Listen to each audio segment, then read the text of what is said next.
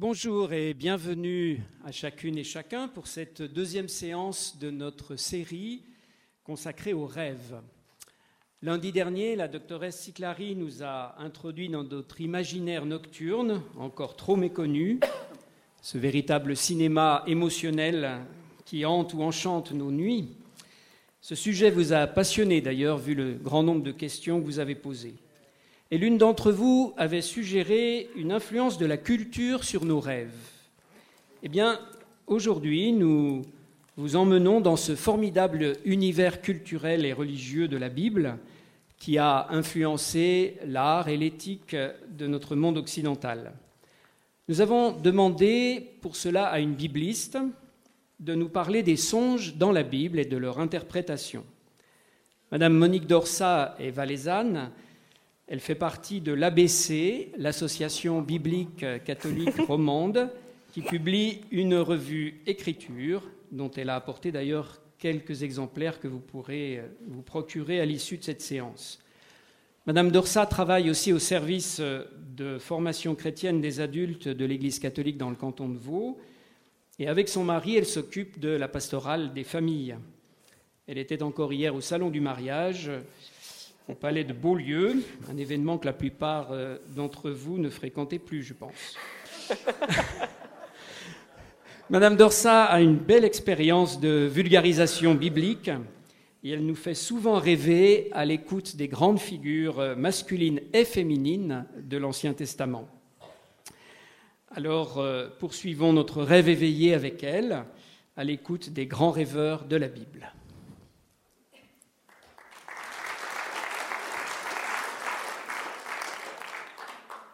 Bonjour tout le monde. Oui, oui, j'ai l'accent valaisan, hein, c'est pas l'accent vaudois. Et merci à Alain pour cette présentation. Donc, je vais essayer de vous introduire dans le monde très vaste et magnifique des songes ou rêves dans la Bible. Pour ceci, je vais euh, parler des expériences nocturnes dans la Bible, c'est très important, puis il y a tout un ensemble d'expériences nocturnes. Aborder quelques questions de fond qui viendront un petit peu tout le temps. Ensuite, le troisième chapitre, c'est un gros chapitre, on va visiter des scènes de rêve en paroles, en images. Et puis, après, rapidement encore, la prophétie de Joël et le retour sur la question du discernement par rapport aux rêves. La Bible évoque très volontiers les expériences nocturnes. Il y en a tout plein. Des songes, des visions, des sommeils profonds et mystérieux. Comment se fait-il que la Bible accorde tant d'importance aux expériences nocturnes? Peut-être parce que ces expériences nous conduisent dans un monde fascinant, un peu entre maîtrise et démaîtrise, entre certaine lucidité, mais un peu altérée, entre expérience humaine et expérience divine. Dans le langage aujourd'hui, on dit souvent du lâcher prise. Parfois, il faut lâcher prise. Je crois qu'il y a une idée que dans le songe, pendant la nuit, on lâche prise et une nouvelle conscience peut émerger. Et parfois, de tout autre peut parler. Il y a donc les songes ou rêves. Alors, d'emblée, je veux préciser que le fait qu'on dise songe ou bien rêve, ce n'est qu'une question de traduction. En fait, ça dépend des Bibles que vous allez ouvrir. Les Bibles, par exemple, la Bible de Second, elle dira rêve, mais par contre, la Bible de Jérusalem ou d'Ostie dira songe. Shuraki, c'est une Bible plutôt empreinte juive, très littérale. Elle dira aussi rêve. La Tobe, elle hésite, je pense, parce qu'il y a plusieurs traducteurs en fait derrière. Donc, euh, si je dis même songe ou rêve, pensez que c'est la même chose dans le langage biblique. C'est qu'une question de traduction. Donc, on a un mot hébreu, chalom, qui veut dire le rêve ou le songe, un verbe, chalam, rêver. En grec, on a deux mots.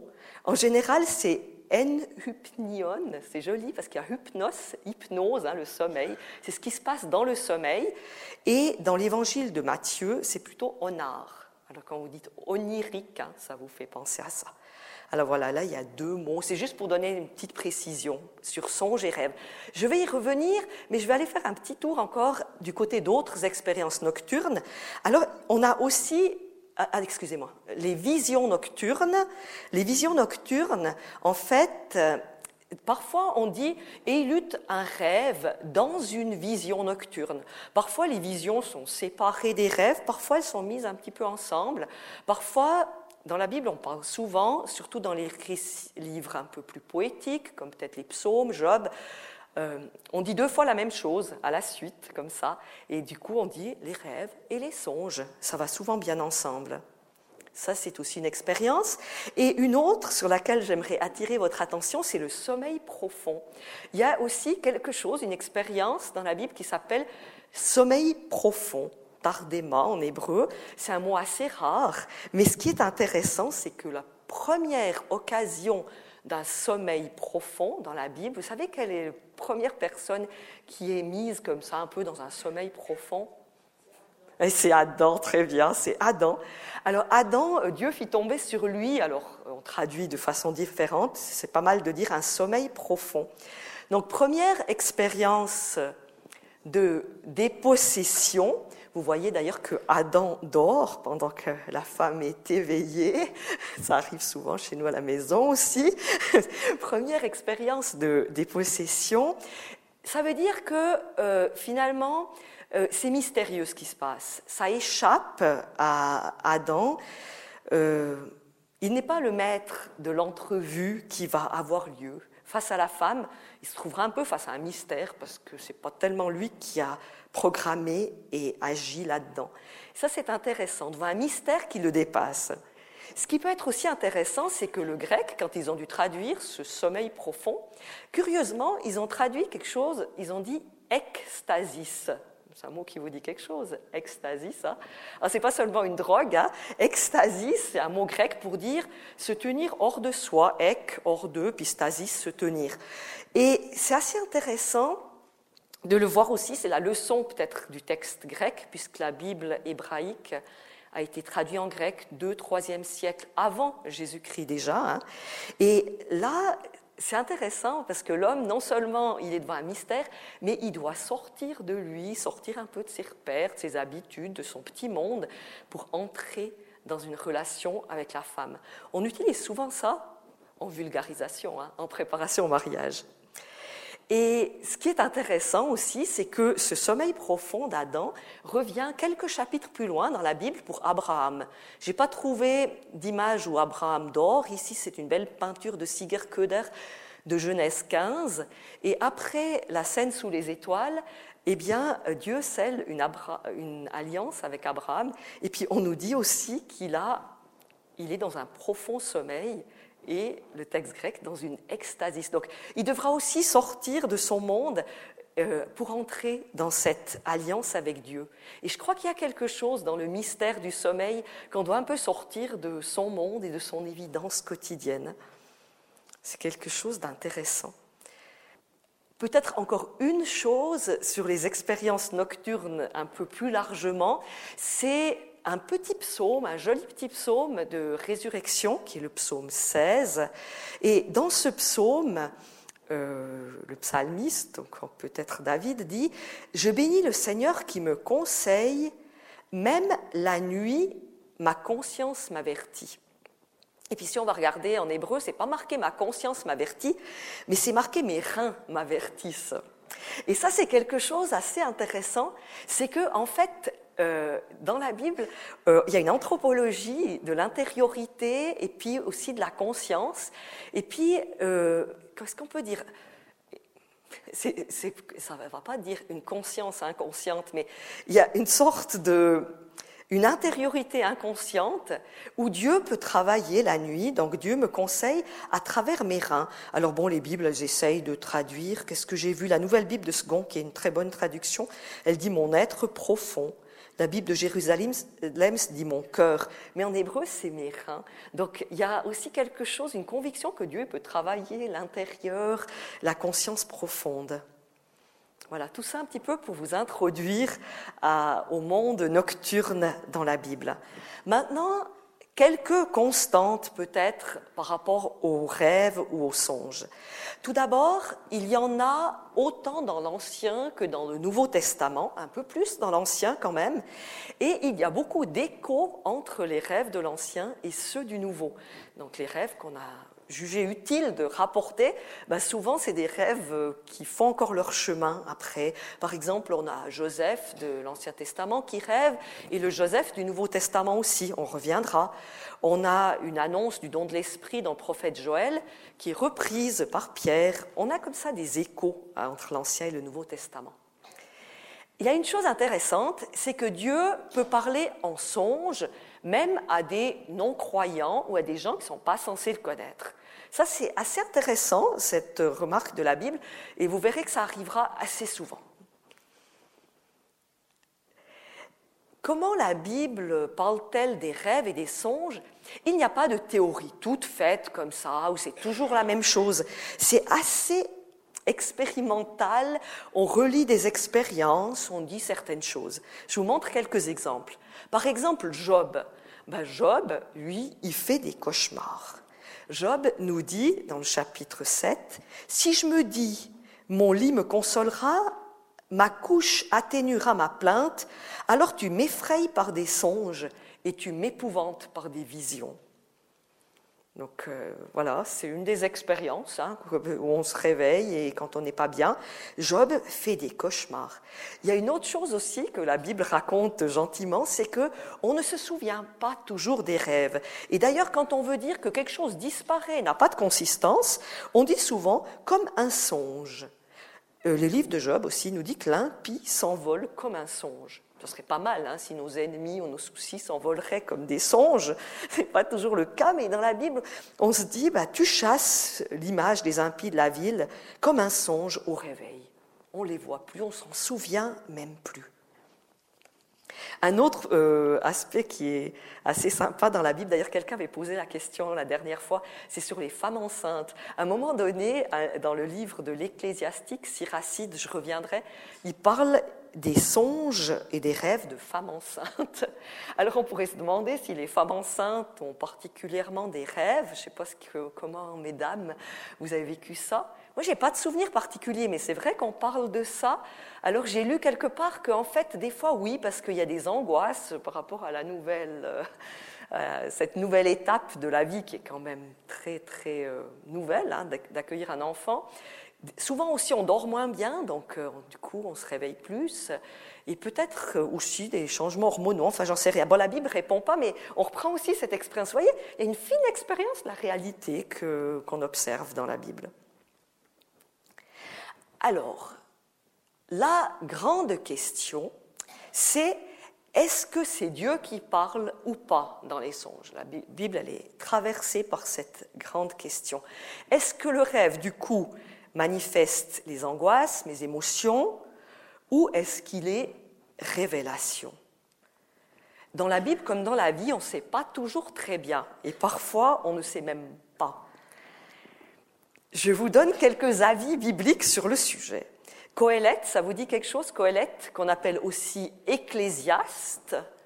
Ecclésiaste, hein, ce livre Vanité des vanités, tout est vanité il a un regard très réaliste sur les choses et au chapitre 5, il dit car de l'abondance des occupations ou préoccupations vient le rêve. Donc voilà, vous avez trop d'occupations, trop de préoccupations, c'est pour ça que vous rêvez et c'est ça qui va émerger. C'est peut-être à peu près ce qu'elle a dit, la dame, la dernière fois aussi. Hein. D'autres Eliou. Eliou, je ne sais pas si vous connaissez Eliou. En fait, dans l'histoire de Job, il y a trois amis qui viennent le consoler. Et finalement, il y a encore un quatrième, petit théologien qui monte là, qui trouve que les autres n'ont pas bien parlé de Dieu. Et lui, il vient exposer un grand traité théologique sur la souffrance surtout, mais il parle aussi des rêves. Il dit, Dieu parle d'une façon ou d'une autre, sans qu'on lui prête attention, par le rêve, par des visions nocturnes, par la torpeur qui s'abat sur les humains. Pour lui, ben voilà, euh, dans les rêves et ça, Dieu parle.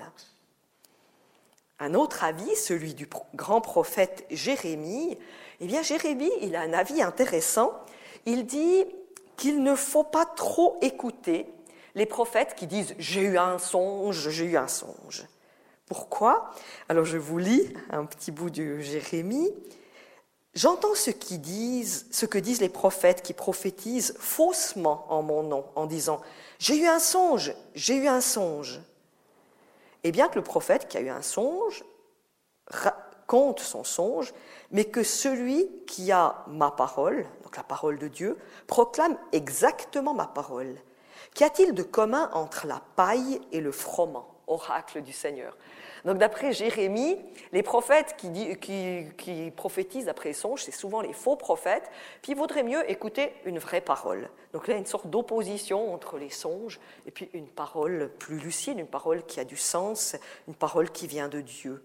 D'ailleurs, le songe comparé à la paille, la paille, c'est ce qui s'envole, ce qui n'a pas de consistance, et la parole au froment, la parole qui nourrit, qui, qui a de la consistance. Et d'ailleurs, Jérémie va même plus loin, il dit qu'il ne faut pas faire trop attention à nos propres songes. Oui, ainsi par le Seigneur le Tout-Puissant, ne vous laissez pas abuser par les prophètes qui sont parmi vous, ni par les devins, et ne faites pas attention aux songes que vous avez. Donc voilà, mise en garde, hein. ça c'est Jérémie 29, l'autre c'était Jérémie 23.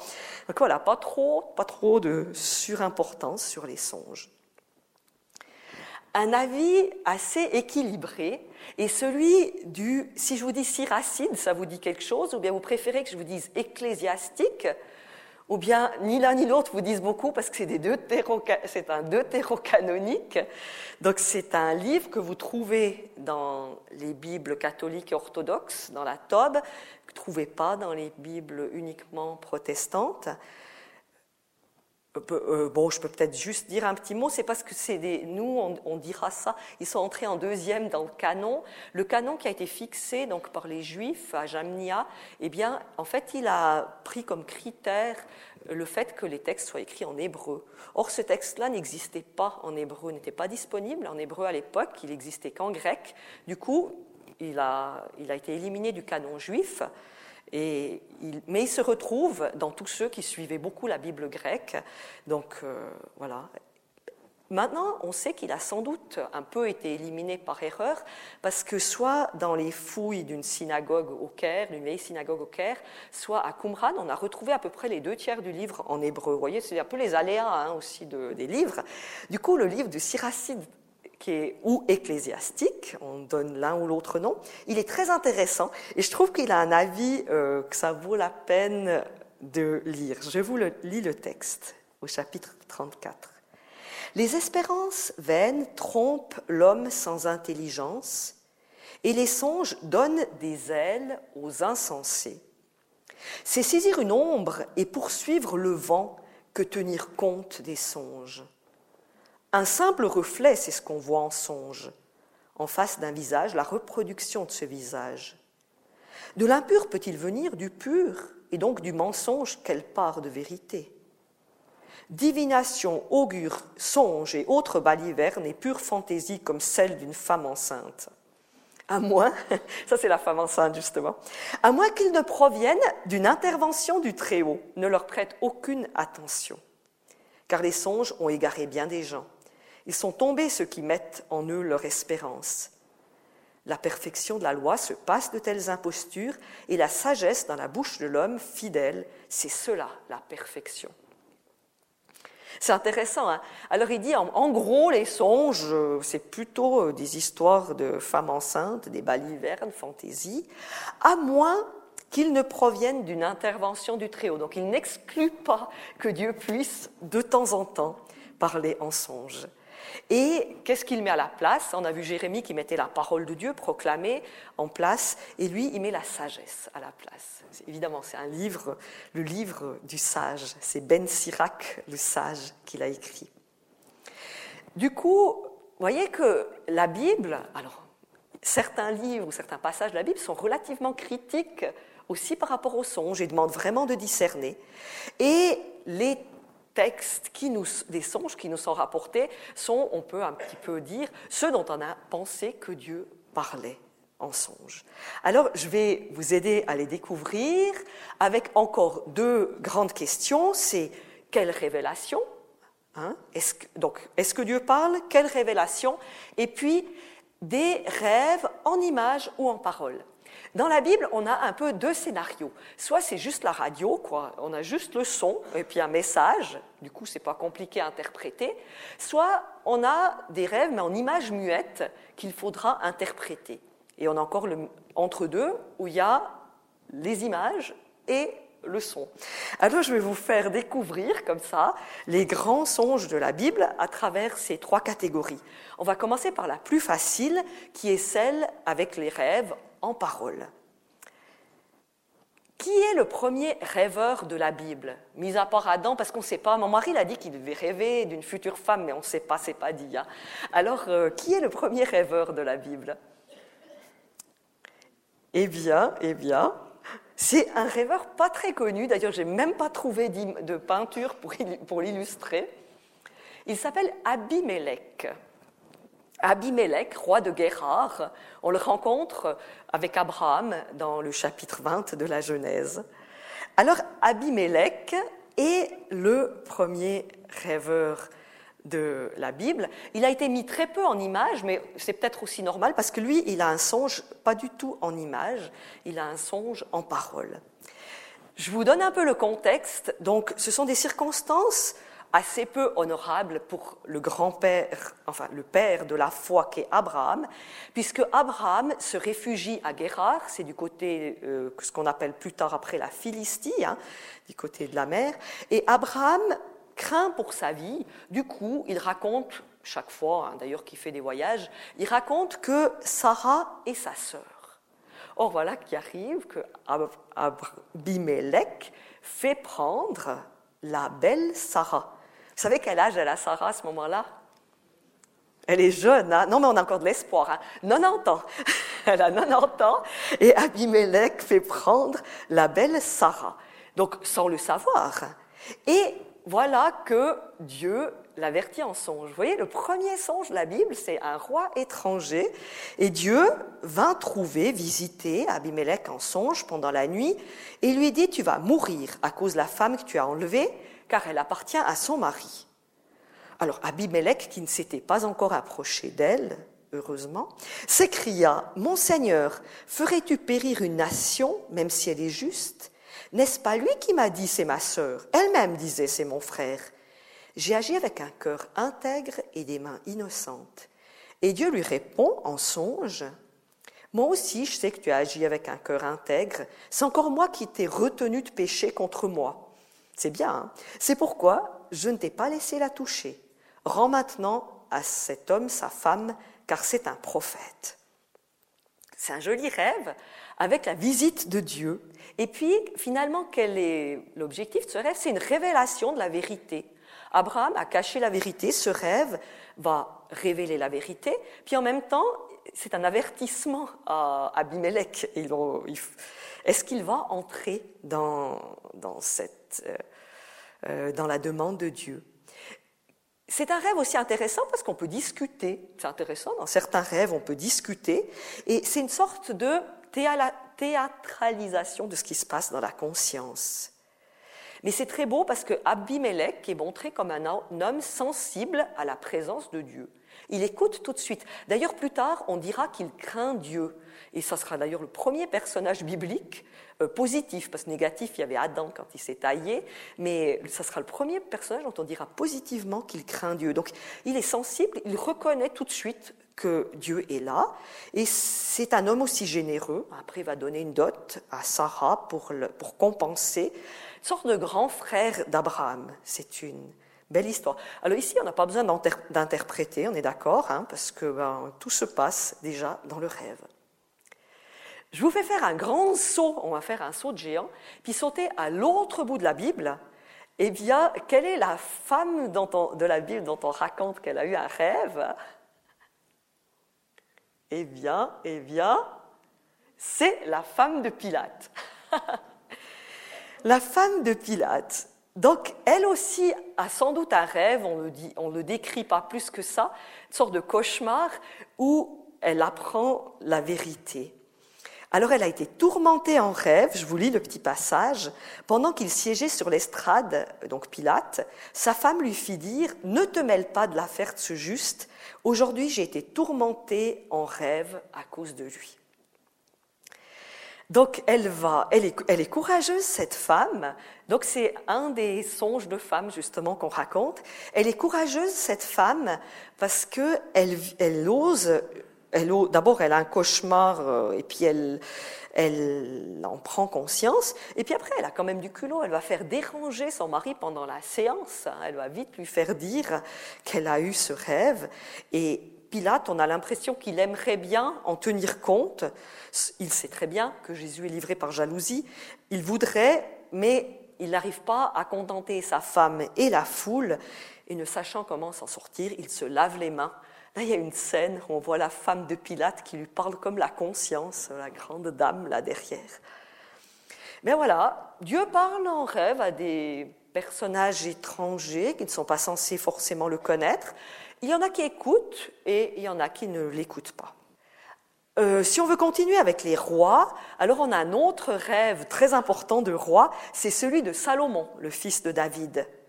Ce dernier est devenu roi tout jeune, un peu euh, malgré lui peut-être, alors que ses grands frères cavalaient pour euh, succéder à David. A-t-il été pistonné par sa mère, par le prophète Nathan?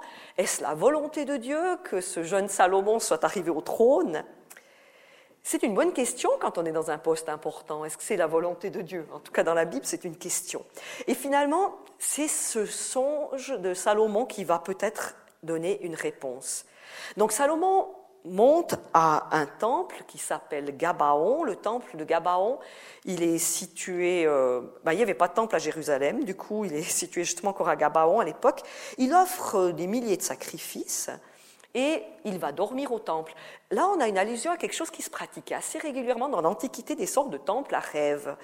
Euh, il y avait ça en Égypte, en Grèce, en Sicile, en Asie mineure.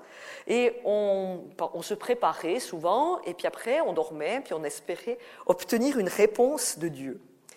La démarche de Salomon ressemble un peu à ça, et ça fonctionne. Dieu lui apparaît en rêve. Remarquez que ça ne fonctionne pas toujours. Euh, un livre euh, avant, dans les livres de Samuel, on nous raconte que le roi Saül, qui était dans une grande difficulté, a voulu consulter Dieu pour qu'il lui réponde en rêve, mais il ne lui a pas répondu. Bon, là, Dieu répond. Et c'est un très beau songe de Salomon où Dieu vient simplement, il se tient là et lui dit, demande, qu'est-ce que je te donnerai? Ça c'est le rêve, hein. ça c'est vraiment le rêve des rêves. Hein.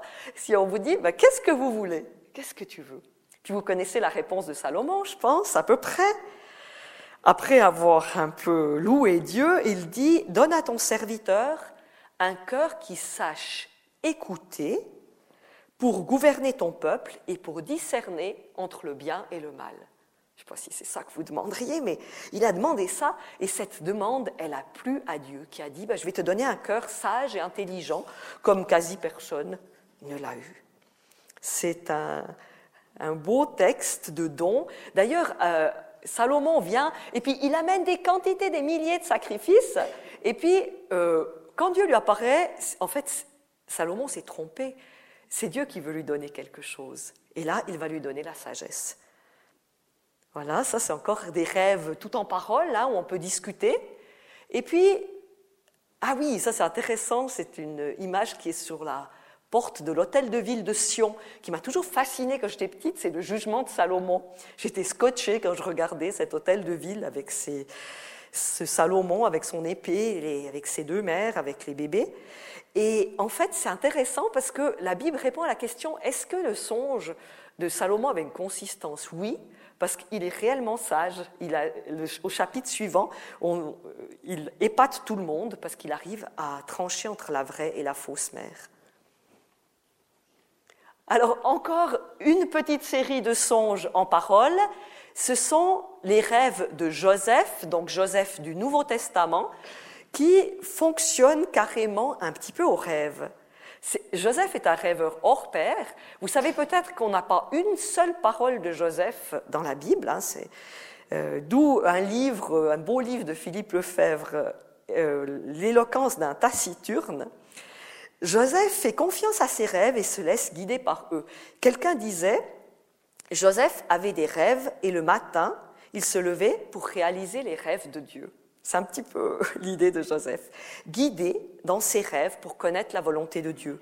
Si on les lit avec attention, on voit que chaque fois que, quasi chaque fois que Joseph a un son, un rêve, il y a Dieu, euh, enfin l'évangéliste dit encore une prophétie de l'Ancien Testament qui est en train de s'accomplir. Donc on a quelque chose d'intéressant, de un, rêve, mais aussi qui accomplit une parole, une parole de l'Ancien Testament. Hein. C'est euh, ne crains pas parce que la Vierge va enfanter, ne crains pas de prendre euh, chez toi Marie. Ensuite, va en Égypte parce qu'il fallait d'Égypte, j'ai appelé un fils. Reviens d'Égypte et puis après encore un songe. Il sera appelé Nazaréen, va à Nazareth. Donc Dieu, c'est un peu un GPS qui, guide avec sa, douce voix Joseph à travers les songes. C'est aussi intéressant de voir que, en fait, Joseph, il dort et puis Dieu lui dit prends une femme. Et euh, les exégètes, on, rapproche la scène d'Adam, du sommeil d'Adam, souvent avec celle de Joseph, à qui Dieu euh, dit bah, n'aie pas peur de prendre cette femme. C'est un petit peu ces échos dans la Bible. Ben voilà, un homme qui dort, une femme qui se présente, ça c'est une scène qui arrive plusieurs fois dans la Bible juste pour vous montrer aussi quelques... Alors bon, c'est pratique hein, d'être guidé comme ça. Tu faut la marier ou pas? Oui, ben voilà. Et puis tu veux aller où? Euh, Où faut-il aller? Eh bien, il est guidé par les songes. Il n'y a pas que lui.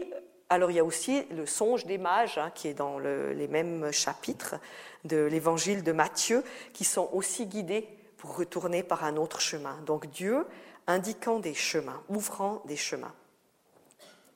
Du coup, alors j'ai à peu près traversé les songes où il n'y a que de la parole.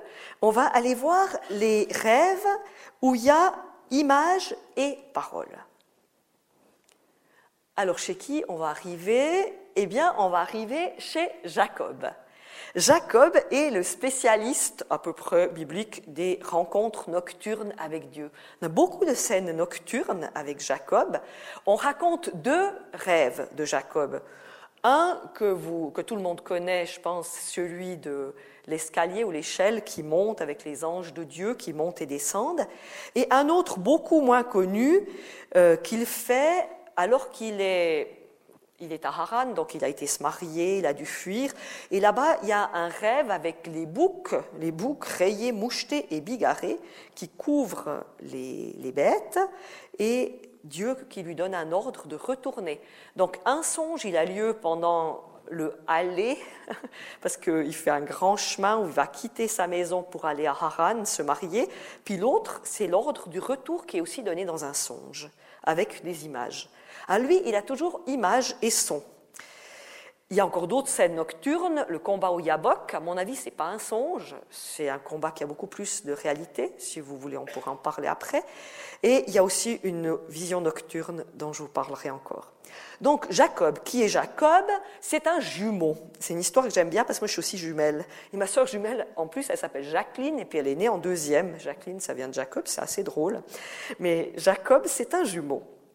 Il naît 20 ans après le mariage, donc une maman et un papa longtemps stériles.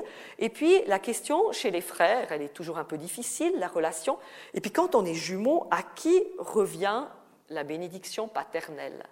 À l'aîné ou bien euh, est-ce que c'est la même chose, l'aînesse et, le droit à la bénédiction? Et du coup, euh, Isaac pense que c'est à Jacob, euh, excusez-moi, à Isaü que ça doit arriver alors que la mère, elle pense plutôt à Jacob. Donc elle va pousser Jacob, elle va même tricher hein, pour qu'il se présente à la place de son frère pour obtenir cette bénédiction, aux grandes dames d'Ésaü qui jurent de se venger.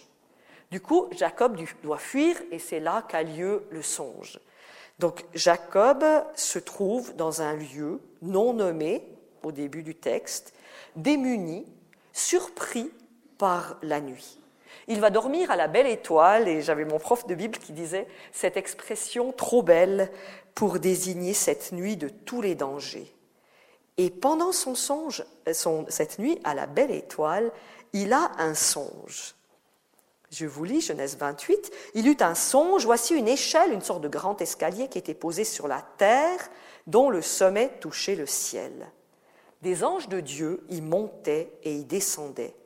Et voici que le Seigneur se tenait sur lui et lui dit, Je suis le Seigneur Dieu d'Abraham, ton père, Dieu d'Isaac. Il lui promet la terre sur laquelle il dort, et ensuite lui dit encore, Vois, je suis avec toi, et je te garderai partout où tu iras.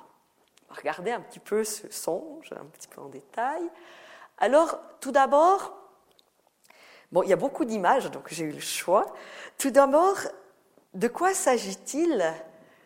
Un escalier ou une échelle? Et bon, c'est pas très bien parce que c'est un mot unique dans la Bible, mais beaucoup pensent que c'est plutôt un escalier, alors que d'autres ont traduit échelle, hein, ça dépend.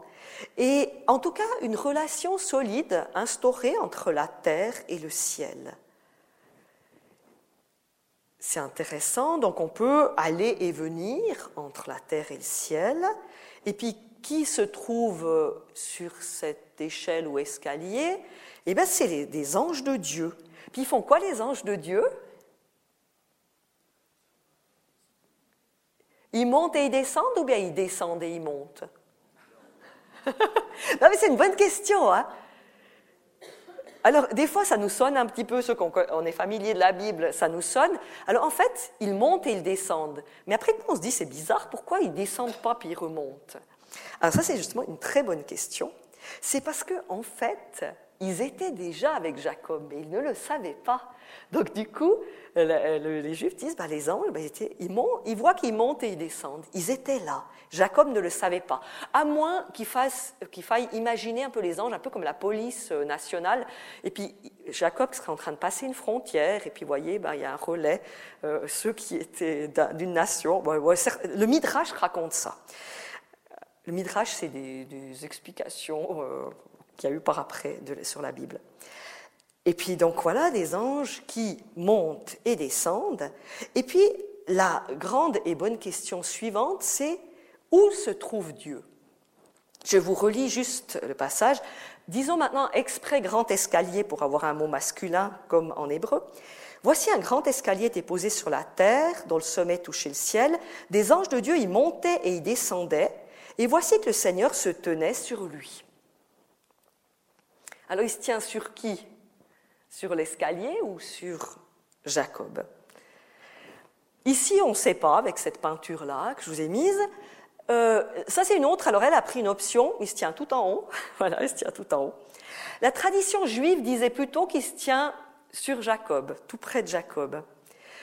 Euh, en grec et en latin, on a traduit sur l'échelle. Du coup, les Bibles divergent. En français, on a presque toujours pris la traduction juive, c'est intéressant. Et je pense que c'est une bonne traduction. Dieu est plutôt tout près de Jacob. J'ai longtemps travaillé en pastoral et en Valais, on avait de l'enseignement religieux scolaire avec enseignement biblique roman. J'avais des enfants de, je ne sais pas si 4H, ça vous dit quelque chose, mais on peut aussi dire deuxième primaire. Et puis, je leur ai lu le texte tel que je vous ai juste dit, donc avec sorte de grand escalier, puis Dieu se tenait sur lui, puis je leur ai fait dessiner. Alors je vous montre juste trois œuvres d'art de mes petits étudiants, euh, de mes petits élèves, donc des enfants de 7 ans. Alors pour celui-ci, on voit les anges, on voit l'échelle ou bien le grand escalier, puis Dieu, il est très visiblement juste à côté de Jacob. C'est très beau comme il a compris. Alors là, c'est un autre petit garçon. Je me rappelle que c'est un petit garçon d'ailleurs. Alors il a dessiné le ciel avec les fusées et tout. Et puis il a dessiné Jésus qui se tient tout au sommet de l'échelle.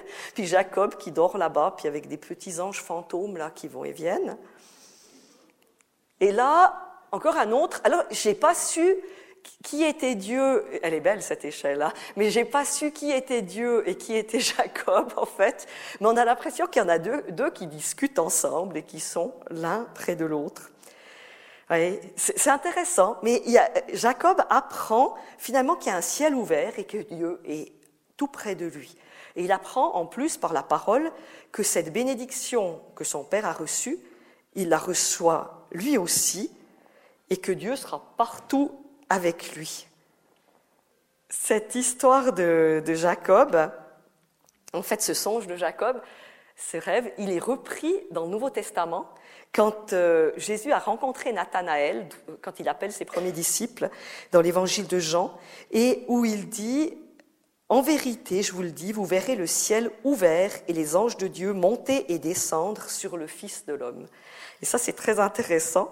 Ça veut dire quoi? Jésus est un nouveau Jacob, peut-être. Ça veut aussi surtout dire que peut-être Jésus, c'est l'échelle. C'est comme ça que beaucoup de pères de l'Église l'ont compris. Jésus est l'échelle, ou bien sa croix est l'échelle relecture hein, de ces textes. Peut-être euh, sur Jacob, juste encore, mais il faut que je me dépêche un peu. Euh, Jacob, il a encore justement une vision nocturne vers la fin de sa vie, quand il descend en Égypte trouver Joseph. Et c'est assez beau parce que Dieu lui apparaît, alors là c'est dit dans une vision de la nuit, il dit Jacob, Jacob. Il dit Me voici. Et Dieu dit Ne crains pas de descendre en Égypte, car c'est moi qui descendrai avec toi. Donc Jacob, le grand message, c'est vraiment je suis avec toi partout où tu vas. Grave, faut pas avoir peur. Voilà les rêves en images muettes. Un des plus connus des livres les plus connus de la Bible, c'est évidemment l'histoire de Joseph de l'Ancien Testament. Euh, pour ses rêves en images muettes, avec quelques images du baptistère de Florence, où vous avez toute l'histoire de Joseph dans le plafond. Joseph de l'Ancien Testament, il fait, des, il, fait des rêves et puis il interprète des rêves. Il y a six rêves dans cette histoire, ils arrivent deux par deux et ils sont toujours en images muettes, donc il faut les interpréter. Vous connaissez sans doute Joseph, hein, onzième fils de Jacob, premier fils de Rachel, chouchou de son papa, qui lui fait une belle tunique. Joseph se fait repérer parmi ses frères. Et en plus, Joseph a des rêves et il les raconte. Ces rêves viennent-ils de Dieu, oui ou non? Difficile de savoir. Et c'est très logique. Le livre, le livre de, Joseph, enfin de la Genèse, ne le dit pas. C'est comme dans la vie, des fois on ne sait pas si ça vient de Dieu ou pas. Il faut peut-être beaucoup de temps pour savoir. Alors, les rêves de Joseph sont assez connus. Le premier qu'il rapporte à ses frères avec ils étaient en train de lier des gerbes de blé, et puis tout à coup, la gerbe de Joseph se lève, puis toutes les autres se prosternent. Les, vos gerbes l'entourèrent et se prosternèrent devant elle. les frères sont très fâchés, ils disent Voudrais-tu régner sur nous en roi et nous dominer en maître? Et ils le haïrent encore davantage. Puis un deuxième songe qu'il raconte à ses frères et à son père, enfin il le raconte deux fois même à ses frères, il n'est pas très prudent. Il raconte à ses frères et il dit, euh, Voici, j'ai vu le soleil, la lune et onze étoiles se prosterner devant moi. Jacob croit comprendre, il gronde son fils, il dit est-ce qu'il est pris de mégalomanie? Et en même temps, on dit, il garda ses paroles. D'ailleurs, il lui dit, est-ce moi, ta mère et tes frères nous avons à venir nous prosterner devant toi. C'est intéressant que Jacob garde les paroles parce que c'est aussi quelque chose qui est en écho avec la Bible. Quand Marie et Joseph, surtout Marie, ne comprennent pas leur enfant, par exemple quand il, est resté dans le temple comme ça, on dit à répétition et elle garda ses paroles dans son cœur. Et voilà donc euh, ces rêves qu'il faut interpréter. Alors qu'est-ce que ça peut vouloir signifier? Le rêve des épis, euh, enfin des gerbes, c'est assez facile parce qu'après on voit les frères qui viennent tous se prosterner pour chercher du blé. Alors on se dit, ben voilà, ça c'est clair. Hein. mais eux, ils ont cru qu'ils voulaient dominer. En fait, il ne veut pas dominer, mais il veut donner le blé. C'est celui qui va distribuer le blé pour qu'on puisse survivre. L'autre rêve, il a des images célestes, terrestres, célestes. Hein. et dans ce rêve-là, euh, plus mystérieux, il y a même sa mère. Hein. alors c'est ce que Jacob pense, la mère qui est déjà décédée à ce moment-là, qui est là. Donc du coup, qu'est-ce que ça voudrait dire? Peut-être que finalement l'histoire de Joseph, c'est une histoire déterminante qui, comme les promesses de la Bible, a des répercussions terrestres et célestes. Et finalement, ça se joue un petit peu des dimensions terrestres et célestes, que finalement ce que Joseph vit, euh, son aventure avec Dieu concerne les cieux, la terre, et aussi le, monde des vivants et le monde aussi des morts. C'est un beau texte de rêve. Après, ces rêves viennent-ils de Dieu? Alors ça, c'est une bonne question. Il faudra presque attendre la fin de l'histoire pour se dire peut-être bien. Et puis, une autre question que les frères se sont demandé, ils se sont dit, quand euh, Joseph est venu les trouver, ils, disent, voici le maître des songes, allez, tuons-le pour voir ce qu'il arrivera de ses songes. Alors ça, c'est une question de la Bible. Est-ce que si on tue quelqu'un qui a rêvé, est-ce que ça supprime le rêve ou pas? Voilà. Je ne sais pas quel sera votre avis. voilà. Passons au suivant, les rêves des deux prisonniers. Euh, Joseph donc arrive en prison, euh, il est finalement vendu en Égypte, il arrive en prison. Ces deux prisonniers dans la fosse, dans cette prison en Égypte, vont faire chacun leur rêve. Le grand échanson, celui qui préparait le vin, il rêve d'un cep de vigne avec trois sarments, puis après il prend les raisins, puis il les presse dans la coupe du pharaon. Et puis euh, l'autre, il rêve de trois corbeilles de pain blanc sur sa tête avec des oiseaux qui viennent picorer et manger dans les corbeilles. Chez les deux, il y a trois choses. Et Joseph va se révéler habile interprète des rêves. Il va d'ailleurs leur dire tout de suite, mais ne vous inquiétez pas, vous avez fait des drôles de rêves, euh, Dieu va vous donner l'interprétation. Et euh, donc il les interprète, et on, deux interprétations opposées. Donc le premier, celui qui a rêvé euh, du sarment, des sarments, il va être réintroduit auprès du pharaon. Et le deuxième, on va lui couper la tête. Joseph, il n'a pas tellement de problème. Il dit la vérité de ce qui et ce qu'il va dire s'avère juste. On découvre une liberté et que, une sorte de relation particulière avec Dieu que Joseph a pour pouvoir interpréter ses songes. Troisième série de double, double série de songes, c'est les rêves du pharaon. Alors ça c'est facile, on peut presque les résumer dans notre dicton populaire euh, cette année de vaches grasses ou de vaches maigres. Hein. C'est ces vaches grasses qui vont manger les vaches maigres ou les épis de gras euh, qui vont euh, absorber les épis maigres. Alors le pharaon, il fait convoquer tout le monde, tous ces magiciens et tous ces sages et c'est la première fois qu'on parle de sagesse dans la Bible, et puis bah, personne s'est réglé ses songes.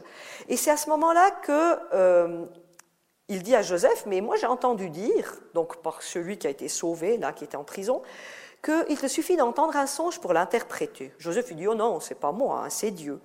Et il lui interprète que les sept années, les sept vaches, c'est sept années, sept années d'abondance et sept années de disette, puis il lui donne un conseil pour survivre. Et ce conseil, c'est justement de trouver un homme sage et intelligent et de lui demander de faire des réserves pour pouvoir survivre. Et c'est très beau parce que ce double songe qui vient de Dieu, qui va se réaliser, euh, le pharaon va comprendre. Lui, la Bible dit, il a l'esprit troublé pour son songe. Puis après, il dit à, Joseph, tu as l'esprit de Dieu en toi.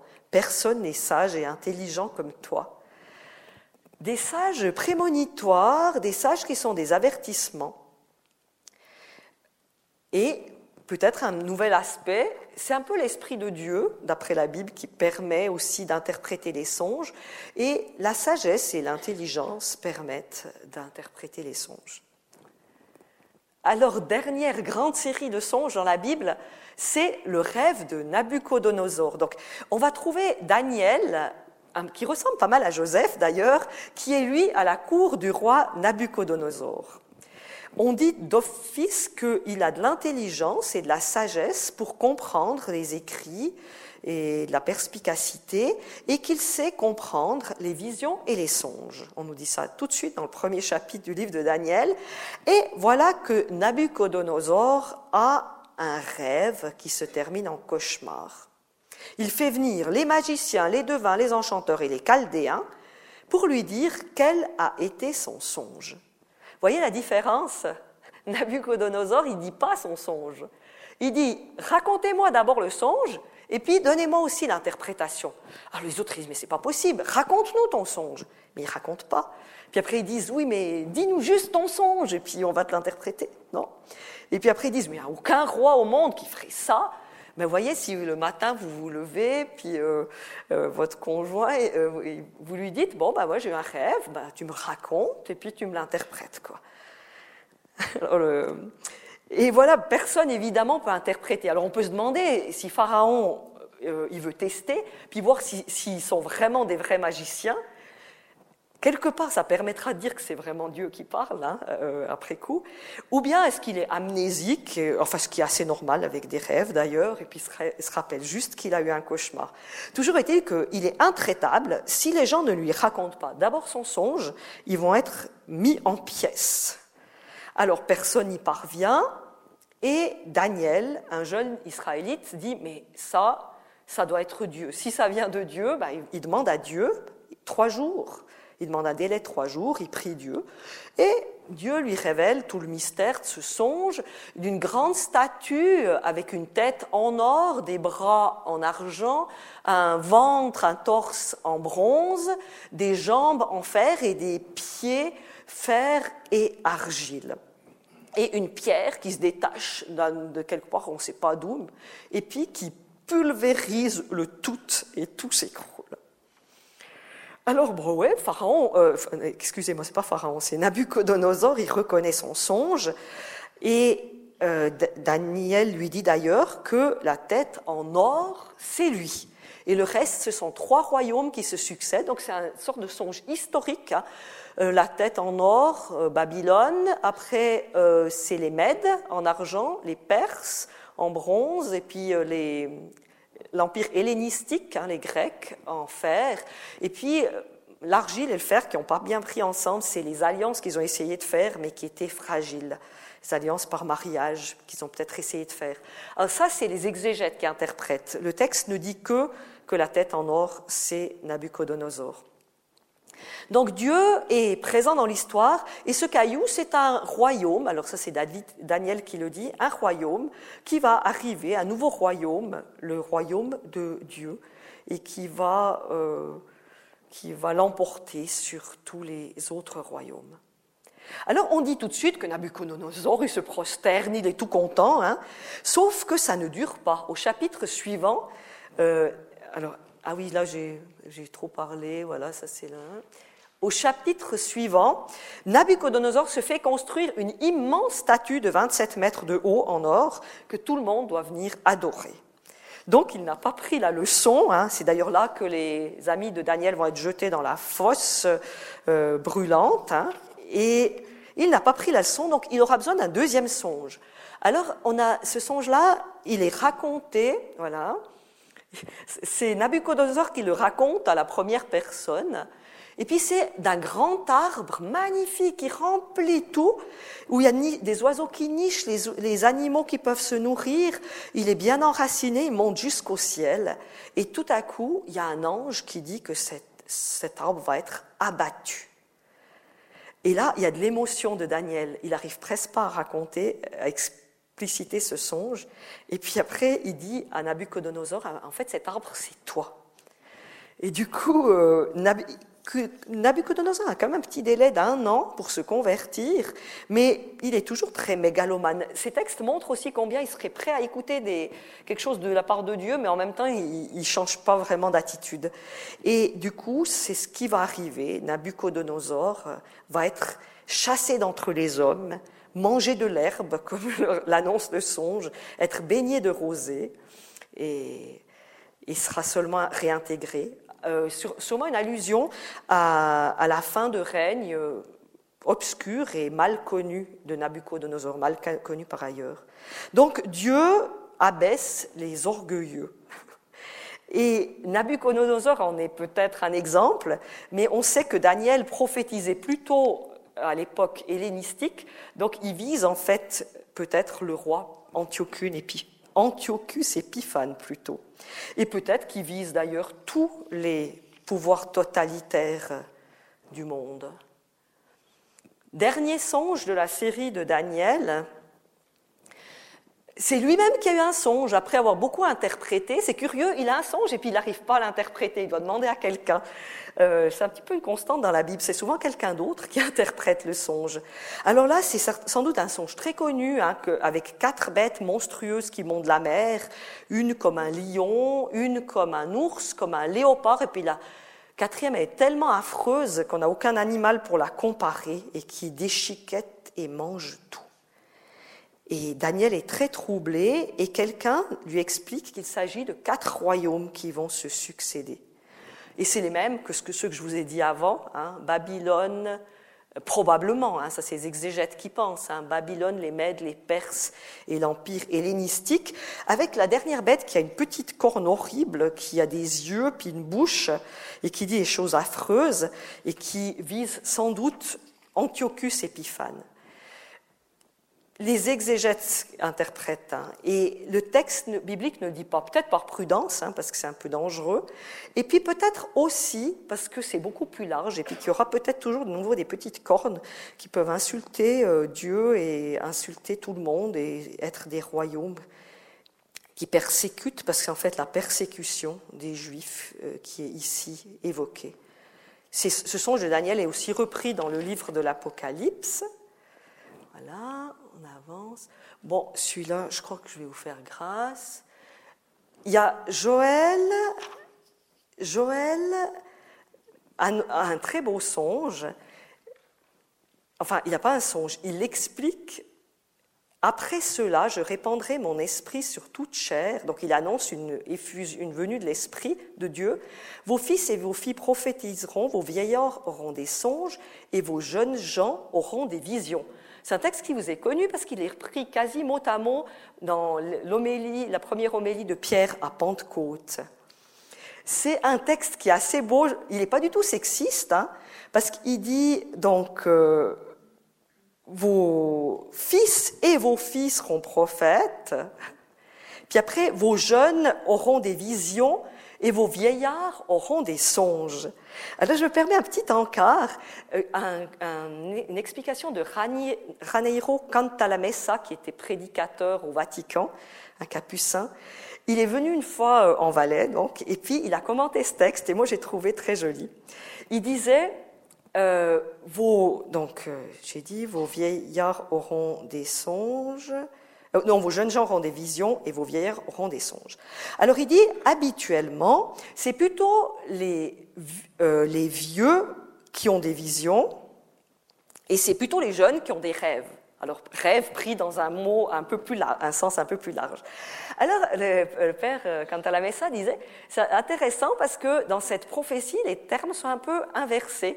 On dit que c'est les vieux qui ont encore des rêves, et puis que les jeunes qui ont déjà une vision. Alors c'est un beau texte, une sorte d'accomplissement de, la Pentecôte. Alors c'est peut-être pas absolument exégétique, mais je trouve que c'est assez beau. D'ailleurs, euh, les jeunes auront des visions. Par après, euh, les actes des apôtres racontent les, voyages de Paul, mais plutôt en vision. Hein. Il a une vision pour aller en Macédoine, pour aller en Corinthe, pour aller à Rome, etc. Ça va? Ah oui, alors voilà, Pentecôte, l'accomplissement de la prophétie de Joël. Et je voudrais venir juste encore sur Saint Augustin dans ses confessions a beaucoup réfléchi à la pertinence des rêves et comment discerner. Et il nous raconte que sa maman, euh, Monique, avait des songes, des fois. Elle avait des rêves. Et d'ailleurs, le plus connu, c'est qu'une fois, elle hésitait à le laisser. Je sais pas si, euh, comme il, avait, tournait mal, elle voulait pas qu'il revienne habiter à la maison, en fait. Et puis, euh, finalement, elle a eu un rêve qui l'a fait changer d'idée. Alors elle s'est rêvée debout sur une barre de bois et elle pleurait à cause de son fils. Et puis euh, elle a vu un, homme lumineux, euh, tout rayonnant, qui est venu vers elle et puis qui lui dit pourquoi pleures-tu? Alors elle lui dit que pourquoi elle pleure. Et puis cet homme lui dit elle dit qu'elle pleure la perte d'Augustin et pour la rassurer, lui dit regarde bien et tu vas voir qu'à côté de toi se tient ton fils. Et elle a regardé, puis elle a vu son fils à côté d'elle sur la barre. Du coup, elle a compris que son fils, euh, ben, il arrivera là où elle en est, elle. Et c'est intéressant parce qu'Augustin, il, il était très malin, Augustin, il lui a dit après, quand elle a raconté ce rêve, elle a dit non, non, mais tu t'es trompé, c'est toi qui es à côté de moi là où je suis. Puis elle a dit non, non, non, non, non, je sais très bien ce que j'ai vu dans mon rêve. On dit aussi qu'une fois, elle a rêvé quand elle a essayé de traverser la mer pour retrouver Augustin et qu'elle a encouragé tous les gens de l'équipage, comme Paul d'ailleurs, qui a aussi eu un songe et réencouragé tout le monde. Et après, on raconte encore une histoire aussi assez intéressante. Augustin dit que euh, Monique aurait beaucoup voulu qu'il se marie. Donc, elle demandait des informations en rêve pour que, enfin, son fils, qui avait passé 30 ans, se marie. Et puis, chaque jour, elle demandait à Dieu mais elle n'avait que de chimériques et fantastiques visions qu'elle me racontait sans y attacher d'importance, et non sur le ton de la confiance qui était d'ordinairement le, sien.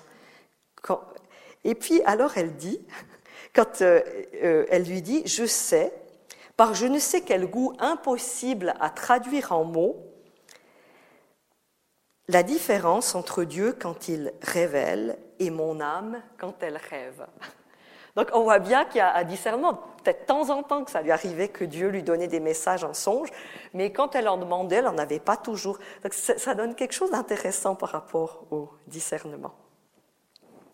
Voilà, je vous ai fait une petite promenade, donc juste euh, sommeil, lieu de démaîtrise, euh, ou peut-être quelque chose peut advenir que je, qui vient pas quand je maîtrise tout intellectuellement.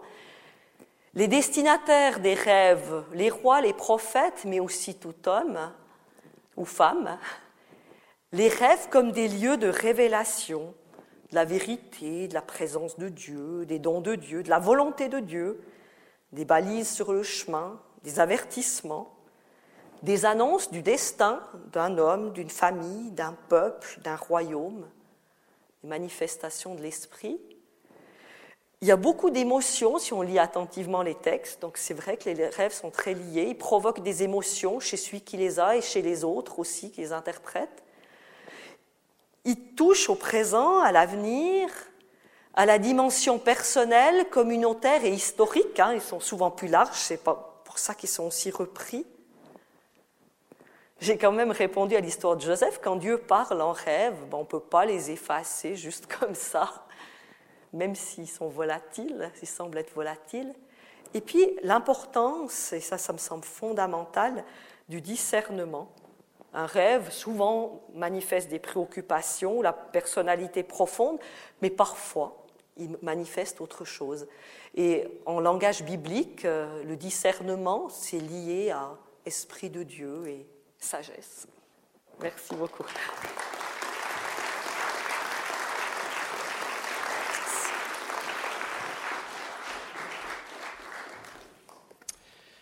Eh bien, merci de nous avoir introduit euh, à ce monde des rêves dans la Bible, avec euh, quelques clés interprétatives. Je me disais qu'en écoutant le rêve de Salomon, on pourrait peut-être l'envoyer au nom de Connaissance 3 à M. Trump et à d'autres euh, présidents qui aurait besoin de quelques discernements. Voilà, alors on va passer maintenant à, vos questions. Je pense que vous en avez de, nombreuses dans cet univers. Voilà, un micro va circuler. Euh, j'ai envie de vous poser la question euh, concernant les nouvelles façons de percevoir les, rêves concernant la Bible. C'est-à-dire, est-ce qu'on a un peu modernisé, parce qu'en fait, là, ce qu'on vous entend dire, c'est un peu euh, une vision ancienne. Mais est-ce que maintenant on peut interpréter ces, rêves? Parce qu'on connaît mieux l'histoire, on connaît mieux les choses qui se sont passées, euh, l'histoire a fait des progrès, est-ce qu'on peut maintenant mieux comprendre ces rêves? Qu'est-ce qu'il faut dire? On peut moi, je pense que souvent la, Bible répond elle-même si on lit attentivement. Après, c'est vrai qu'il y a des, gens qui lisent avec des présupposés. Euh, peut-être ça sera d'ailleurs l'objet de la prochaine, euh, de la prochaine euh, séance. justement avec Jung ou bien avec Freud, et puis du coup, ils interprètent encore beaucoup de choses qui se seraient passées dans les profondeurs de la personne, dont ils seraient révélateurs. Je pense que c'est tout à fait légitime de relire aussi avec ces, ces lectures-là. Euh, là, moi, je, ouais, je suis restée dans une lecture assez biblique. Qu'est-ce qu'on peut dire juste comme ça à partir de la Bible, puis un petit peu comment on, les reçoit, puis on les relit dans le livre lui-même, quoi. Mais je pense, oui, on peut on peut. Alors, une question. Si on fait des vilains rêves ou des cauchemars dans la nuit, est-ce que ça peut influencer l'humeur du matin? Au réveil alors, en tout cas, d'après les gens de la Bible, sont toujours de très mauvaise humeur et très abattus quand ils ont fait des, rêves pendant la nuit et des rêves qui les perturbent, c'est vrai. Oui, voilà, il me semblait, mais je n'étais pas sûre. Oui, oui, si, si, si, si. D'ailleurs, euh, justement, d'exemple, je vous ai dit, les, deux qui sont dans la prison, ils sont les deux euh, de mauvaise humeur le matin quand Joseph vient les trouver. Et pourtant, un, il a fait un rêve dont l'interprétation sera salutaire, mais les deux sont perturbés. Les rêves sont souvent, euh, on n'est pas de bonne humeur quand on se réveille après un cauchemar. Vous avez distingué, disons, entre des rêves où on voit seulement, d'autres où on entend seulement, et puis d'autres, c'est un mélange des deux. Euh, au sujet des rêves où on a seulement la sono, quand Dieu s'adresse directement à quelqu'un, par exemple, au début de presque chaque livre de prophète, c'est la parole de Dieu fut adressée à un tel, un tel, etc. Et Dieu parle aussi directement, en particulier à Moïse, à Job, à Ézéchiel. Oui. Alors, est-ce que ces paroles directes de Dieu, on peut les classer dans les rêves ou est-ce c'est autre chose? Alors justement, là, il faut un petit peu, même certaines visions, peut-être que c'est pas tout à fait la même chose. Il y a un texte qui est intéressant qui raconte comment euh, euh, Aaron et Myriam sont jaloux de Moïse. C'est dans le livre des Nombres, au chapitre 12. Et là, c'est intéressant parce que justement, eux, ils disent euh, est-ce que Dieu ne nous a pas parlé à nous aussi? Pourquoi Moïse est un prophète qui ressort? Et dans le texte, on dit, euh, Dieu répond à Aaron et Myriam et il leur dit, aux prophètes habituels, je parle en songe et en vision, mais à Moïse, je lui parle face à face. Alors, il y a quelque chose de, de, de ça que c'est Justement, on se méfie quand même un petit peu des songes. Hein. Aussi, Jérémie, on se dit, bah, les rêves, c'est un peu facile de venir, j'ai fait un rêve. Donc, il faut vraiment confirmer que c'est une parole de Dieu. Alors que la parole, elle est quand même des fois plus forte. Il y a, il y a un peu des deux qui existent. Hein, euh, mais je trouve assez intéressant ce texte du livre des Nombres où on voit bien que bah, beaucoup de prophètes euh, fonctionnent avec les rêves et puis les visions. Mais en fait, il y en a qui ils parlent face à face. On ne sait pas très bien ce que ça veut dire non plus. Hein. Mais comme un ami parle à un ami, dit la Bible. Ils comprennent. Comprennent Je crois que Saint Paul donne aussi une clé un peu interprétative quand il dit euh, que certains prophétisent dans la communauté, parlent en langue, mais qu'il est toujours préférable d'avoir une langue intelligible. Donc, euh, le souhait que ce soit aussi la raison qui, qui parle à l'homme à travers un discernement et que ce ne soit pas la porte ouverte à n'importe quoi. il, y a, une prudence dans la Bible, je crois, sur euh, euh, des, interprétations trop littérales, trop directes de certaines images. C'est vrai que c'est bien, là ça ne parle pas directement de rêve, mais c'est le même raisonnement. Vaut mieux une parole intelligible et, conçue que de raconter un petit peu du n'importe quoi, même si c'est pas mis en cause, ou bien souvent, alors il faudrait aussi une parole intelligible qui se rajoute. Quoi. D'ailleurs, chez Saint Paul, c'est qu'il y a une parole de prophétie qui vient encore pour interpréter. Merci beaucoup. On a fait un voyage historique lointain. Euh, ma question est la suivante. Est-ce que dans les rêves, au fond, vous évoquez que c'est Dieu qui leur parle? Est-ce qu'on a pu évoquer d'autres, euh, au, fond, on va dire, médiums, d'une part? Et puis la deuxième question, est-ce qu'il parle à des initiés? Autrement dit, est-ce que ce serait une, élite qui est, qui est, choisie ou bien c'est tout un chacun? Et la troisième partie, c'était de savoir, au fond, pour l'interprétation, parce que pour certains, apparemment, c'est difficile de comprendre qu'est-ce qui s'est passé en eux, et puis comment ça se passe alors pour trouver qui va pouvoir nous donner une partie d'explication? Alors attendez, la première question, c'était... Est-ce que c'est des initiés Non, c'était... Ah oui, ah oui, il y a, d'autres médiums ou d'autres. Euh, alors, c'est vrai que. Alors, visiblement, bah, les rêves ne viennent pas tous de Dieu. Ils pourraient peut-être venir d'ailleurs, d'autres esprits ou d'autres façons. Euh, ça pourrait venir euh, de nous, ou bien peut-être même aussi d'un esprit perturbé. Je pense que ça, c'est présent dans la Bible. On a une scène assez étonnante, justement, c'est quand le roi Saül, lui, il aurait bien aimé que Dieu lui réponde en rêve, puis il n'a pas répondu. Alors il va voir une nécromancienne. Enfin, et puis, euh, en fait, c'est absolument interdit en Israël de faire ça. D'ailleurs, il se déguise. Il sait que c'est interdit, donc il se déguise. Et puis, il va la, il va la trouver. Et puis, finalement, bah, elle lui fera remonter. euh, ça, ça fonctionne quand même. Hein, elle lui fait remonter Samuel, qui va lui dire, bah, demain, tu seras comme moi. En fait, ça veut dire mort. hein.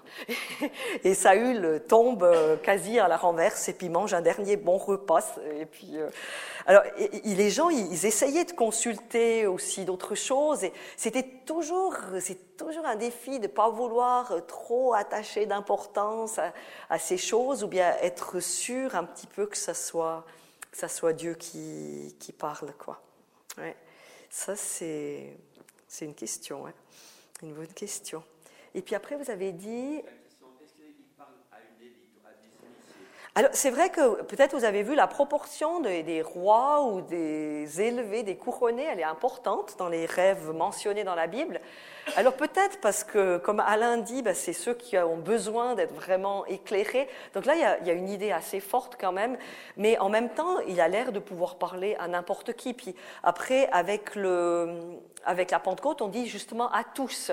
C'est peut-être aussi cette clé-là. Bah, Dieu pourrait parler aux, euh, aux fils et aux filles, aux jeunes et aux vieux. Donc il y a vraiment une idée qui peut parler à tous. Je pense quand même. Même si la proportion est importante pour les têtes couronnées quand même. Si on, fait une petite statistique, quoi. Puis vous aviez une troisième question?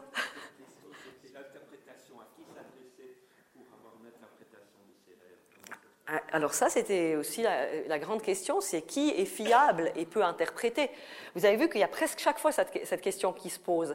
Alors, on essaye d'interpréter, mais moi j'imagine que les sages qui sont venus chez Pharaon, chez Nabucodonosor, ils ont quand même essayé un petit coup, mais il a senti que c'était pas juste qu'ils inventaient juste un peu des balivaires, enfin ils inventaient juste un truc à partir de ce qu'ils disaient.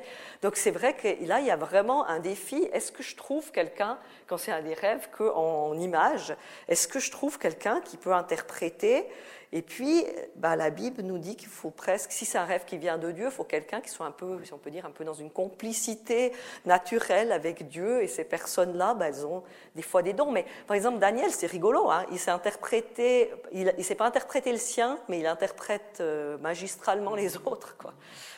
Il a aussi besoin de quelqu'un.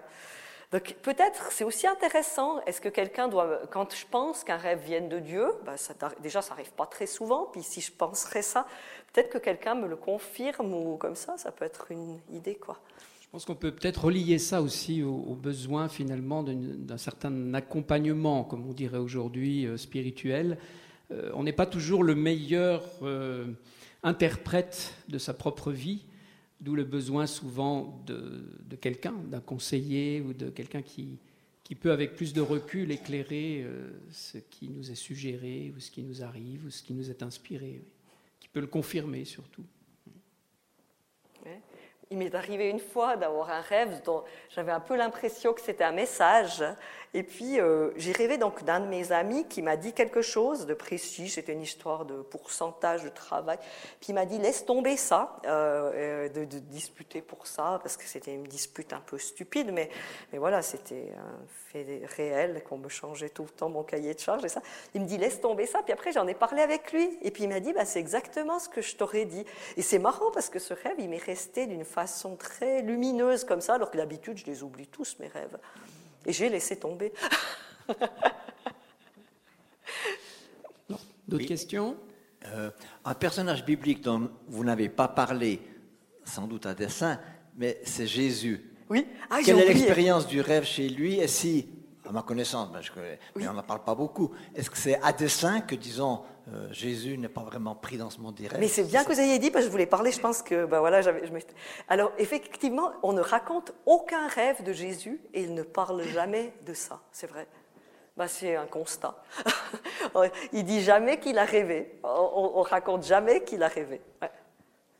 Peut-être qu'il dorm, peut qu dormait pas bien parce qu'il avait qu'une pierre pour reposer sa tête, alors c'était pas très confortable. Oui, il dormait pas beaucoup parce qu'il priait toute la nuit. non, mais c'est vrai que c'est quelque chose qui a été relevé par les gens qui ont étudié les rêves dans la Bible, qui ont dit tiens. Et d'ailleurs, dans le Nouveau Testament, on a quand même moins de rêves qui sont, ils sont un peu massivement là au début de l'Évangile de Matthieu, et puis après, c'est plutôt des visions. Hein, il y en a quand même un peu moins. Ouais. Ouais, c'est pas, on pourrait trouver des raisons des théologiens qui ont donc euh, écrit ces évangiles pour dire, je sais pas, euh, euh, Jésus révèle le Père, il est dans un face-à-face, donc le rêve n'a pas place. Je ne sais pas, il n'y a pas d'autres allusions au rêve qui justifient ou se méfient des rêves dans le Nouveau Testament. je. Non, Non. pas tellement. Non, on n'a pas tellement d'autres. Et c'est vrai qu'on avait, on a l'impression plutôt de- d'un contact plus direct entre Jésus et le Père. Et c'est vrai qu'on n'a jamais ni Jésus qui interprète le rêve de quelqu'un ou quelque chose comme ça. Si j'ose encore une question, euh, qu'est-ce qu'il en est des, visions, notamment Bernadette, etc., hein, des autres personnes qui ont une vision? Est-ce que c'est à assimiler à du rêve? Ça va dans le même chapitre? Je pense qu'on est un peu des chapitres qui sont un petit peu à cheval l'un avec l'autre. Parce que le rêve, il est quand même plus nocturne, plus inconscient. Et puis la vision, des fois, elle se recoupe un petit peu. D'ailleurs, Nabucodonosor, il dit, les à un moment, il dit, j'ai eu un songe, puis après, il dit, j'ai été perturbé par les visions dans ma tête, ou des choses comme ça. Et je pense que les... Parce que c'est vrai qu'il y a pas mal de saints, ben, des fondations, ou ben, des gens qui ont eu des visions. Je pense que c'est quand même un peu plus lucide et conscient que le rêve. Moi, je les mettrais un petit peu, qui peuvent un peu se chevaucher, mais là, on est déjà... Et alors, des visions, il y en a énormément dans la Bible, hein, chez les prophètes, dans l'Apocalypse. euh, Il y a... on Je n'ai pas ouvert tout ce chapitre-là. J'ai pris un peu les visions nocturnes, je les ai croisées avec les autres, mais c'est vrai qu'il y a beaucoup de, de visions. Et des fois, il y a des gens qui prennent des décisions sur des visions. ont- On peut citer un personnage bien connu en Suisse, hein, qui est Nicolas de ouais, bien euh, qui a eu beaucoup de visions, qui ne sont pas toujours simples à interpréter d'ailleurs. oui. Et qui lui ont aussi fait prendre des décisions par rapport à sa vie, euh, où il s'installait et tout ça. ouais. Ah oui, il y, a beaucoup de, il y a beaucoup de grands saints qui ont eu des visions, évidemment. ouais. C'est peut-être aussi une manière de parler euh, d'une inspiration finalement, Mhm. enfin, une inspiration souvent visuelle, allégorique. C'est vrai qu'actuellement, on a tendance à un peu plus parler, puis dans le rêve, on penche du côté de l'image. Elle a d'ailleurs dit, la doctoresse l'autre jour, elle a dit, il y a beaucoup plus d'images, et puis après, il y a un peu de paroles, puis des fois pas. Et c'est vrai que là, euh, certaines, c'est une autre façon de communiquer, de dire certaines choses. Mais je vois qu'il y a une dame. Je voudrais micro. juste vous demander où est-ce que vous situez l'Annonciation? Alors, l'annonciation, elle serait plus du côté euh, d'une visite de Dieu avec. Alors, l'ange, c'est le messager de Dieu.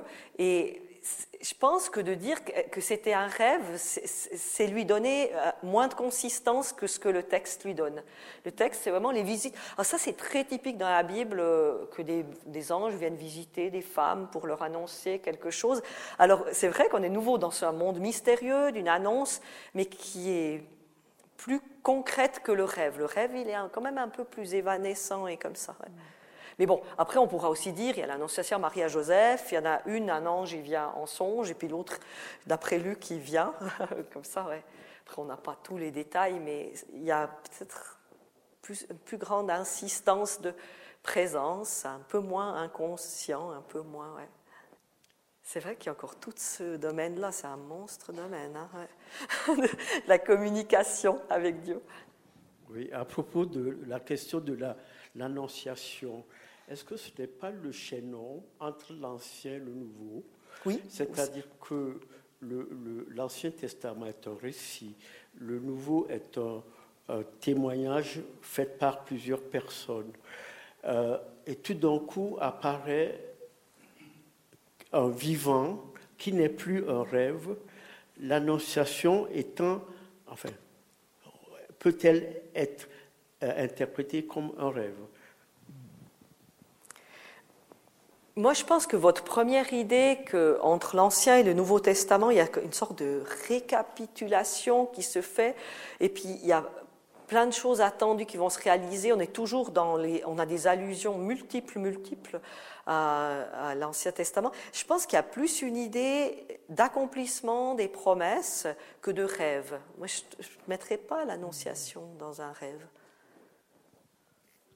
Juste, juste encore une question. J'ai été surpris parce que dans la- l'Ancien Testament, j'ai j'ai jamais fait attention. Euh, Joseph a, a eu beaucoup de, on l'a beaucoup fait parler. Dans le Nouveau Testament, Joseph est muet. Oui. Pourquoi? C'est une bonne question, mais on n'a pas une seule parole de Joseph dans toute la Bible. Et on ne sait pas, c'est l'homme qui écoutait, c'est l'homme qui exécutait, c'est celui qui veillait. On a... Mais je pense que c'est aussi, quelque part, c'est assez joli aussi son rôle comme ça. Euh. Après Marie, on n'en a pas des masses non plus de paroles. Hein, mais, Joseph, il effectivement, il, est, dit rien. il dit jamais rien. Ce qui ne veut pas dire qu'il n'a jamais rien dit, mais ce qui veut dire qu'on ne met pas en avant ça. Oui, bonjour. Est-ce que dans la Bible, il y a parfois des rêves prémonitoires? Oui. Alors, il y a plusieurs de ces rêves qu'on peut après dire, oui, sont prémonitoires. Par exemple, justement, le rêve de Joseph, on pourrait dire qu'il est prémonitoire. Euh, longtemps, longtemps à l'avance que c'est un homme qui offrira du blé à d'autres qui viennent se servir chez lui. On a aussi bah, les rêves de Pharaon, euh, de, Pharaon bah, de Nabucodonosor, ils sont prémonitoires. Le rêve de Pharaon, bah, il est 14 ans à l'avance, on lui annonce qu'il y aura de... oui, il y a des rêves prémonitoires. C'est un des aspects assez importants de ces rêves. À propos de rêves prémonitoires, J'en ai fait un à l'âge de 9 ans. Je ne l'ai jamais oublié et tout ce qui m'a été dit dans ce rêve, s'est arrivé. Maintenant, j'ai passé 80 ans et je peux dire, oui, que tout ce qui m'a été dit, s'est arrivé. C'est ça. Vous êtes un peu comme l'histoire de Joseph, justement, où des années après, on dit, mais oui, en fait, c'est comme si on devait vérifier. Et puis, il y a même, euh, c'est vrai, euh, on peut dire qu'après coup, si vraiment, des fois on a été très touché par quelque chose, mais on peut dire après coup, est-ce que c'était un rêve prémonitoire? C'est vrai, on peut le vérifier après. D'ailleurs, les rêves justement euh, dans le livre de Daniel, ils sont encore plus larges. D'ailleurs, si l'Apocalypse les reprend, c'est qu'ils sont encore pas vraiment accomplis de ce nouveau royaume de Dieu. Après, il y a le vieillard, le fils de l'homme. Moi, je ne vais pas parler de tout ça, mais donc il y euh, c'est pas encore vraiment accompli, quoi.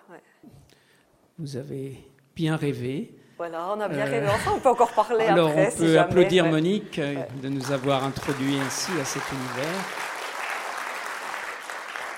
Voilà, notre série se poursuivra et se conclura euh, lundi prochain avec donc un, psychologue jungien qui nous invitera au dialogue intérieur, au rêve comme dialogue intérieur. Donc ça viendra bien compléter, je pense, euh, la, la séance d'aujourd'hui et celle de lundi dernier. Bon retour et, à très bientôt à Connaissance 3.